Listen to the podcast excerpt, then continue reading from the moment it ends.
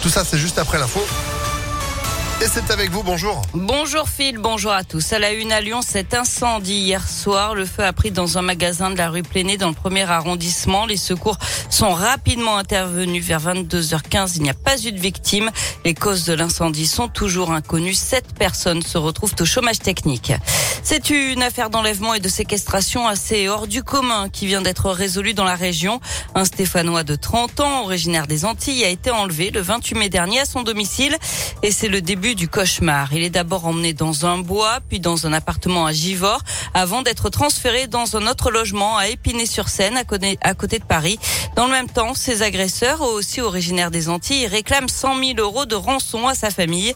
Finalement, dans la nuit du 1er juin, les policiers localisent la victime et interpellent deux individus en région parisienne, ainsi que le logeur à Givors. Le procureur de la République de Saint-Etienne, David Charmatz, est revenu sur une affaire pas courante chez nous. C'est quand même très rare, mais à chaque fois que nous avons une séquestration euh, dans le département, c'est lié au trafic de stupéfiants. Et là, l'espèce euh, pouvait largement inquiéter les services d'enquête et la justice, parce qu'on avait quand même affaire à des gens particulièrement organisés qui descendent de Paris pendant 48 heures, qui surveillent, qui finissent par retrouver l'appartement de la victime et euh, l'exfiltrer de cet appartement, le rouant de coups. Quand on est nuitamment attaché à un arbre tout nu, frappé, et qu'on ne sait pas ce qui va se passer, la vie est mise entre parenthèses, et a fortiori lorsqu'on est euh, d'abord séquestré à Givors, puis emmené en région parisienne, où là encore on va le séquestrer pendant 48 heures. Donc on avait des gens bien organisés pour arriver à leur fin.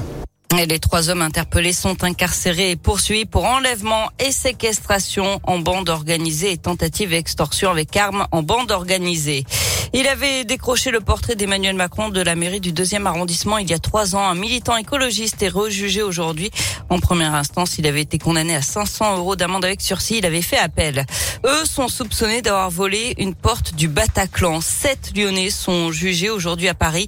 Les faits remontent à la nuit du 26 au 27 janvier 2019. C'est par cette porte que plusieurs rescapés avaient fui pendant les attaques du 13 novembre 2015. En hommage, l'artiste Banksy avait peint via un pochoir une fille triste. L'œuvre est estimée à plusieurs millions d'euros. Le procès doit durer deux jours.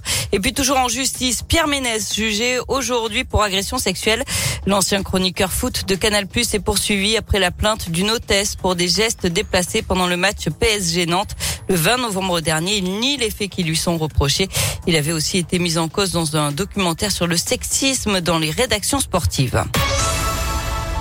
Le sport, justement, avec du cyclisme et encore une victoire française hier sur le critérium du Dauphiné, celle de David Godu. Il s'est imposé hier à Chastres-Sancy dans le Puy-de-Dôme. Le maillot jaune est sur les épaules du Belge euh, Wout van Aert. Quatrième étape aujourd'hui, contre la montre dans la Loire, un peu moins de 32 km entre Montbrison et la bâtie d'Urfé. Du tennis, l'Open Soprasteria à Lyon. Deuxième tour aujourd'hui. Richard Gasquet affronte un Argentin Colarini, 212e joueur mondial. Enfin en basket, Lasvel attend toujours de connaître son adversaire en finale du championnat. Pau s'est relancé hier en battant Monaco, quatrième manche de ses demi-finales dans le Béarn demain soir. Eh ben c'est noté. Merci beaucoup Sandrine pour euh, l'actu qui continue sur euh, notre site internet. Vote de retour à 10h. À tout à l'heure. À tout à l'heure, 9h34.